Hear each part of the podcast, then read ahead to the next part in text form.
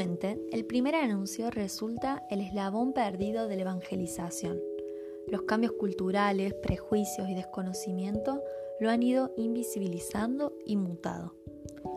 La comparación del eslabón perdido nos hace pensar en el primer anuncio como una cadena de elementos que deben darse para que la evangelización sea un hecho real, activo, dinámico y con valiosos resultados.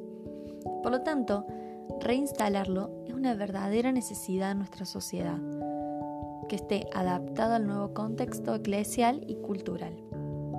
El primer anuncio surge cuando el interlocutor activo del mensaje logra el equilibrio entre lo implícito y lo explícito del anuncio. Esto se da según la necesidad y la receptividad del otro interlocutor. Por lo tanto, al ser un mensaje explícito, será la comunicación humana interpersonal un elemento clave.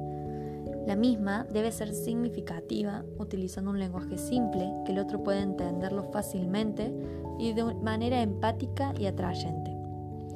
La manera de anunciar el primer evangelio, su lenguaje simbólico y el no simbólico de la fe, puede y debe ser comunicado de muchas formas, con distintas narrativas y desarrollar así una nueva iglesia, que brinda una comunicación pastoral necesariamente más cálida, sencilla, abierta a la pluralidad y al diálogo. La recreación del lenguaje de la fe está inspirada en Jesús, quien con sus mensajes y sus prácticas transmitió la palabra de la narrativa divina, situándose de manera empática en su ambiente, con un lenguaje vital, reflexivo para todos, dejando de lado prejuicios y el lenguaje convencional socio-religioso tan complejo de entender, con una alusión constante a la vida cotidiana en su entorno. No fue impositivo, ni buscó la sumisión pasiva. Por el contrario, apeló al corazón y al pensamiento crítico y profundo de las personas, dando lugar así a una nueva visión de la realidad, incluso de Dios. Los interlocutores del primer anuncio son aquellos que inician, o como diría el hermano Enzo Biemi, el segundo anuncio para aquellos que reinician en el camino de la fe. Cristianos que requieren de un renovado anuncio del Evangelio e infundir una perspectiva misionera. Este proceso de fe resalta la figura bautismal del creyente como discípulo misionero en un aprendizaje personal y comunitario, a partir de un trayecto catequístico integral.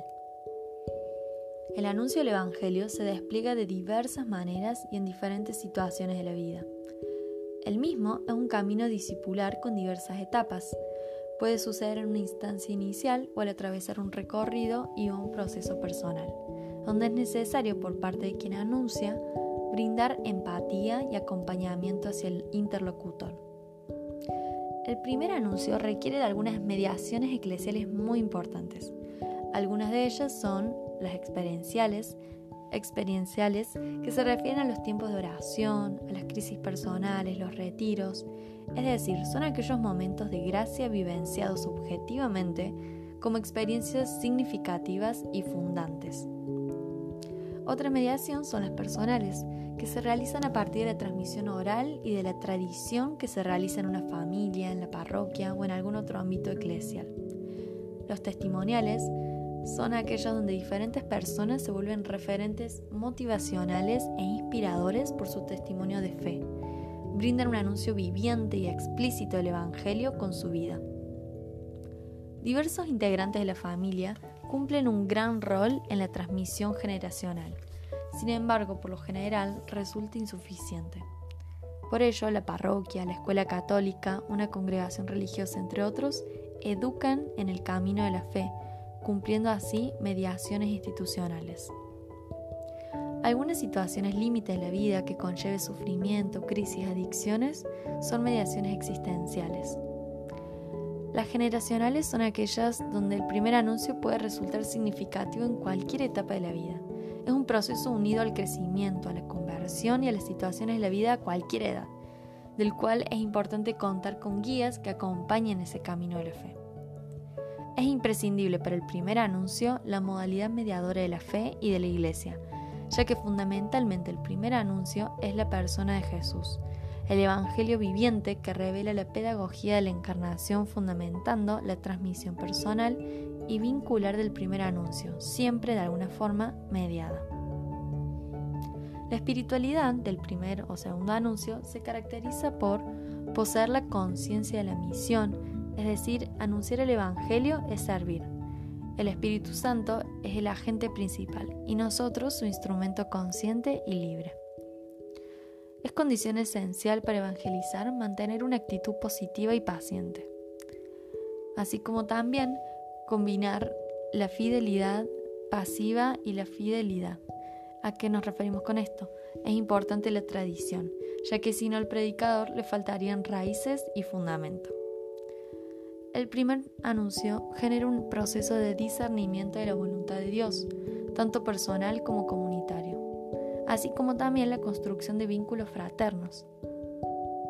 Llevados de nuestro amor por ustedes, queremos no solo darles el Evangelio, sino aún nuestras propias vidas. La búsqueda de la comunión entre todas las personas, el defender aquella verdad que debe transmitir, tratando de superar el divorcio entre la fe y la vida. La integración comunitaria, en cualquiera de sus formas de pertenencia, la resignificación de sus valores culturales y la mirada esperanzadora de la fe. La Iglesia Comunión pone a todos en el vínculo y en la interacción de mutuo aprendizaje y de enriquecimiento. Todos somos interlocutores del primer anuncio en permanente estado de conversión. Tanto el que anuncia y que es anunciado son discípulos misioneros activos, en lo personal y en lo comunitario. El reino trasciende los límites visibles de la Iglesia, interactúa con la sociedad siendo mediadora y no controladora de la fe. Los creyentes conformamos la Iglesia, pueblo de Dios. Aquello que anuncia el primer anuncio se vuelven auténticos discípulos misioneros hacia el encuentro con el Señor y con la cultura que habitan. El Papa Francisco propone la cultura del encuentro. Es una forma de vínculo superadora de la indiferencia y la autorreferencialidad, que nos transforma como sociedad, ya que busca crear un nuevo pacto social y cultural, a partir del diseño de una cultura del diálogo más justa, memorable e inclusiva. La cultura del encuentro impacta también a las prácticas eclesiales. El anunciador entiende la misión como parte de su ser, misión de iluminar, bendecir, vivificar, sanar y liberar sin esperar nada a cambio. Es tarea y competencia de la comunidad cristiana generar la fe e integrar los espacios y momentos de la vida cotidiana para conformar lugares sociales de iniciación a la fe que den lugar al proceso catecumenado de una saludable, alegre y buena vida cristiana misionera.